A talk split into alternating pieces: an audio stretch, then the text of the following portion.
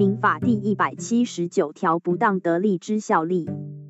无法律上之原因而受利益，致他人受损害者，应返还其利益。虽有法律上之原因，而其后已不存在者，亦同。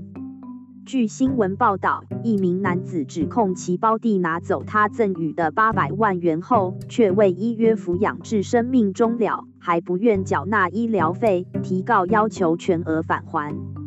台北地院认为，合约中具有负负担约款。代表具有撤销赠与意思的，依民法第一百七十九条规定，请求返还全额判准，可上诉。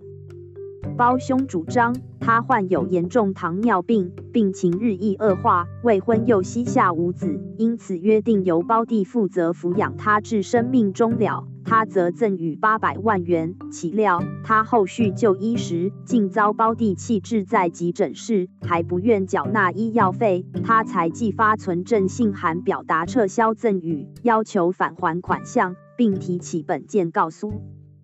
胞弟解释，胞兄是委请代为保管款项，并没有民法负负担赠与问题，另是胞兄自行断绝联络。并非他拒绝照顾，且胞兄上有房租收入，还在养护中心接受照顾，并不符合民法一千一百一十七条中受抚养权利要件，也不符合民法四百一十六条中不履行抚养义务要件。